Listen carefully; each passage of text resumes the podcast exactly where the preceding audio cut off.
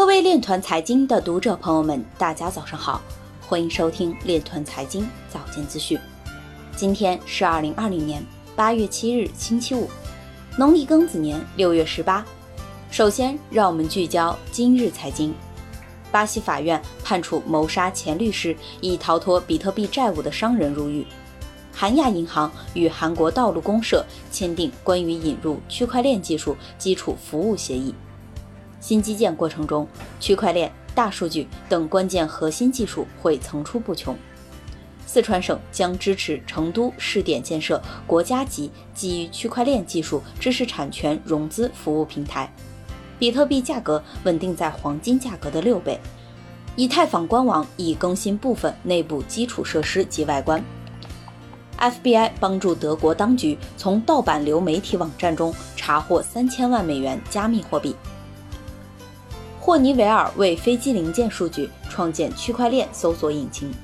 美国国会议员表示，新冠肺炎大流行不会抑制比特币长期前景。有研究人员表示，垃圾交易激增，导致以太坊费用大幅增加。今日财经就到这里，下面我们来聊一聊关于区块链的那些事儿。据新浪财经消息，八月六日下午。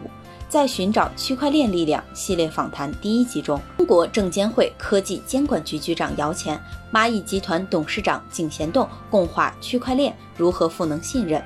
姚钱表示，区块链技术是突破性创新，有望成为新一代的通用数字技术。区块链技术创新具有极强的溢出效应，基于区块链的可信数据是高质量数字化转型的关键。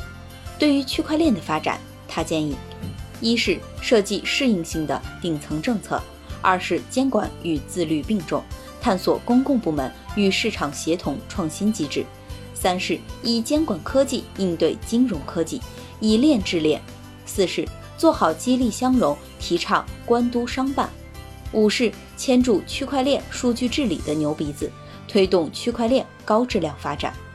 以上就是今天链团财经早间资讯的全部内容，感谢您的关注与支持，祝您生活愉快，我们明天再见。